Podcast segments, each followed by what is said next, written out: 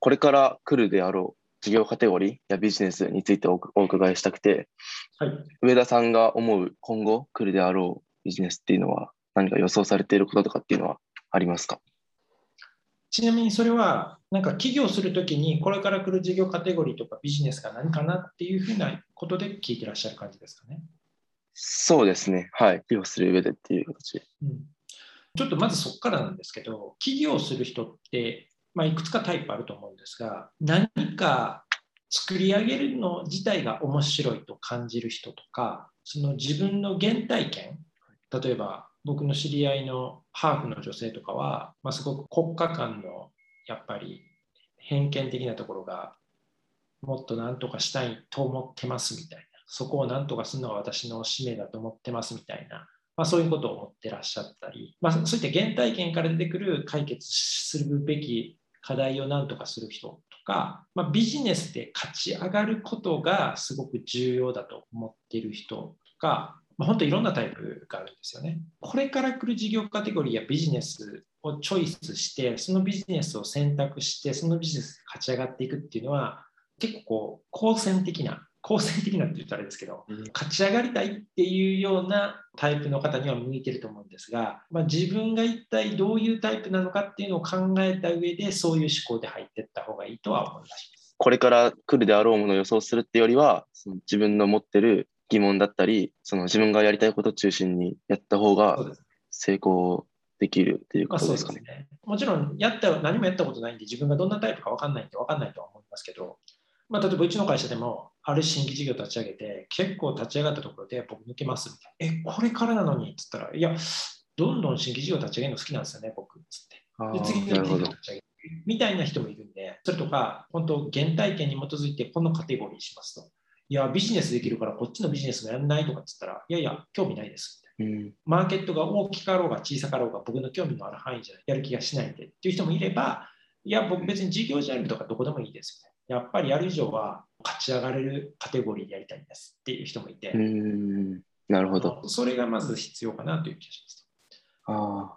つ続いての話なんですけど、ちなみにこれから来る事業カテゴリーとかビジネスっていうのは、ぶっちゃけ誰でも当てれますと。これからいくつか挙げれるし、視聴者の皆様も本当当てれるっていうか、あの。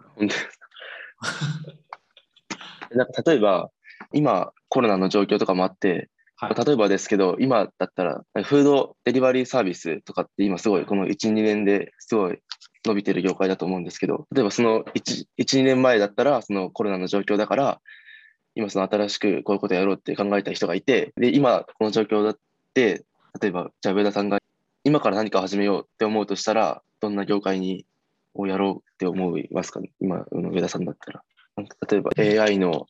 だったり IT だったりっていうのが今すごい伸びている業界だと思うんですけど、今から始めるってなったら、上田さんだったらどういう考えをされるのか。そうですね。例えば AI とか IoT とか、もうちょっと別の観点でいくと SDGs とか、ああ、なるほど。日本だとすごい課題先行社会というか、高齢者だったり、うん地方が廃れていくだったり、そういうような環境にあるわけなんですよね。で、まあ、挙げたようなものが来るか来ないか絶対来るんですよ。例えば AI が来るってて来ないわけじゃなくて、じゃあ全ての産業かける AI を掛け合わせて一個ずつチェックしていったら、もういくらでもビジネスアイデアを思いつくし、まあ、5年から15年ぐらいの間で、おそらくそれが実装されていくので、まあ、来るかって言ったら絶対来るんですよね。うん。問題は、来るとしてどのソリューションなのかっていうのが1個と、適切なソリューションを選択できたとして、その適切なソリューションを提供している競合他社と戦っ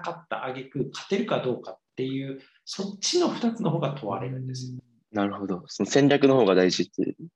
もう絶対重要。もう経営力が重要。もうアイディアだけ思いつきましたみたいな人なんかもう全く怖くない。もう経営力があるやつが動いてくるとめっちゃ怖い。やべえ、来たよ。なるほど。だって、よくタイムマシン経営とか聞きません？先進国であるアメリカとかで流行ってるサービスをあのはい日本に持ち込んでくるっていう、ああ、なるほど。まあ、それとか全くアイデア力がないわけです。こういうとあれですそうですね。その中で勝ち上がれるかどうかって別ですよね。はい。なるほど。ありがとうございます。なので、今後来るマーケットだけで考えるよりかは、やっぱり自分の原体験とか、自分の強みとか、自分がすごく興味ある分野とかをやっぱ掛け合わせていかないと、まあ、よほどのプロ経営者だったら、いや、俺別にどんなカテゴリーでも興味ないけど、まあ、やったら勝ち上がれますから、みたいな、そういったプロ経営者だったら、まさにこの質問にのっとった通りのカテゴリーで攻め上がればいいと思うんですけど、まだ経験が豊かでない人であれば、より自分の強みとか自分のこだわりを掛け合わせないと、なんか勝てる確率が減るような気がしますね。ああ、なるほど。で、あの、来るカテゴリーとか来る傾向は、まともな人間だったら間違いないので、はい、例えば AI って言いましたけど、AI ほどじゃなくても、例えばペーパー使ってますと、ほんなら3年、5年内にペーパーレスになり決まってるんで、ペーパーレスを掛け合わすとすごく便利だよな、みたいなのは、まあ、間違いなく来るんで。で、まあもちろんね、仕上がりの事業サイズとかはあるあるっちゃあるんですけどね。まあでも一旦気にしなくていいんじゃないかなと思いますね。はい、ありがとうございます。具体的に経営力っていうのはどんな力なのかっていうのと、そのプロの経営者は他の経営者と比べてどんな違いがあるのかなっていう質問がいただきました。はい、そうですね。あの経営っていうのは、ステークホルダーとの関係性なんですね。ステークホルダーっていうのは、お客さんだったり、株主だったり、債権者だったり、お金を貸す銀行だったり、働く人だったり、パートナーだったり、そういった人との関係性なんですよね。なんかわかります？事業っていうのはいろんな人との関係性の中で生まれてくるんですよ。例えば優秀な経営者だからっつってなんか人に比べて腕力が50倍ありますとかそんなわけないですよ。ないですね。起きてる時間もほとんど一緒だし1分間に話せる日本語もほぼ同じだしほとんど人の能力は変わんないわけですよ。人の現実的な能力が変わらないんですよ。何が違うかっていうか、事業っていうのは一体何かっていうと、たくさんの人が働いていて、たくさんのお金を調達して、たくさんのお金を運用して、で、たくさんのお客さんがいてっていう、まあ、そういう、あと、たくさんの提携企業がいてっていう、そういう関係性の問題なんですよね。なんかそこまでは大丈夫ですか？はい、大丈夫です。で、世の中の経営者の多くは既存事業の経営者なんですよ。既存事業と新規事業って全く違うんですよ。もう既存事業の経営者が必ずしも新規事業の経営者ができるとは限らなくて、全く別なんですね。で既存事業の経営者は何をしてるかって言ったら、いろんなステークホルダーのバランスを取ってるだけなんですよ。はい、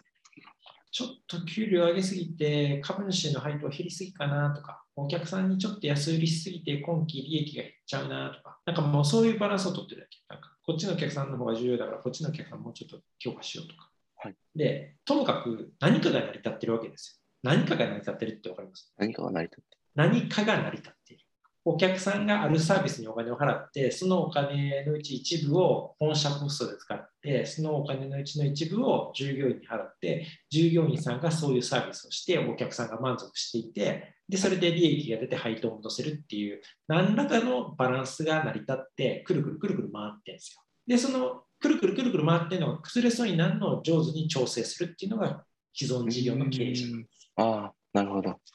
わかります。既存事業、例えば1万人の従業員が働いてる会社の社長だからっつって、めちゃめちゃ特殊なスキルが必要なわけじゃないんですよ。毎年の傾向を見て、なんか状況を見ながら適切に手を打っちゃいいだけで、1万人の会社の社長やからっつって、人より1万倍しゃべるスピードが高くないといけないとかそういうのないんで、はい、次に新規事業なんですけど新規事業っていうのはもしかしたらこういうような空間にこういうような形のこういう事業が成り立つんじゃねえかっていう過程を置いてそれを一気に作り上げに行くのが新規事業の経営者なんですよ。まあ、その新しいものを作るっていう意味でですよね。そうですね、新しいものを作るっちゃ新しいものを作るんですけど、まあ、ステークホルダーとの関係性っていう話をしてるんで、そっちで言うと、例えばある村があって、村の真ん中に川があります。腰まである川。うまいわけです。なんかわかります、はい、これどうしたらいいと思います？橋を作るとかですまあそうですよね。でも橋作るって言っても結構横幅50メーターぐらいあって大変ですと。じゃあどうしたらいいえその安全面とかでってことですか？それともいやいやいやもうどうやって橋を作るか。なんか、週末僕が頑張れば橋作れるって感じじゃないそれは人をまず集めます。まあそうですよね。まあでも人にコスト払うっていうからお金どうしたらいいですか、うん、うん、何か別の手段でお金をまずは作って、人を集めて、ですかね。そうです、その通りです。あの別の手段っていうのが後払いっていう、そういう感じなんですけど、ノリで言うと、資金の入ってくるタイミングを融通するのが融資なんですよね。融資、ファイナンス。うん、はい。だから、橋を作りますと。できた挙句に、その橋は通行料を取りますと。で、これだけ売り上げが上がりますと。だから、あの先にお金出してくれる人いませんか？っつって。ああ、なるほど。だから株式会社橋とか作るわけですよ。なブリッジコーポレーションでもいいですけど。で、こういう仕上がりを見せて、きっとここでバランスするはずやと。工賃がいくらかかって、通行料これぐらい取れて、これぐらい利回りを払えて、これぐらいお金が集まるはずだっていうのを構想して、えいって立ち上げに行くわけですよ。なんかわかります？はい。その構想力とか、ステークホルダーへ説得できるかとか、少々予定通りのことができないときに、2の矢、3の矢を繰り出して、なんとかごまかしに行くのかとか、そういったことができるかどうかそういう対応力だったり、コミュニケーション能力だったりっていうのがやっぱ経営者としての力っていうふうになってくるんですかね。そうです、そうです。なるほど。村にある幅50メートルの川の話をしましたけど、これ全く同じ話で、中国地方と四国地方をつなげる橋も一緒の話なわけですよ。うん、なるほど。まあ、そう数百億かもしれんけど。で、説得さえできれば、その起業家の元手は0円でいいわけですよ。意味わかります？うんはい。その後で起、業家が、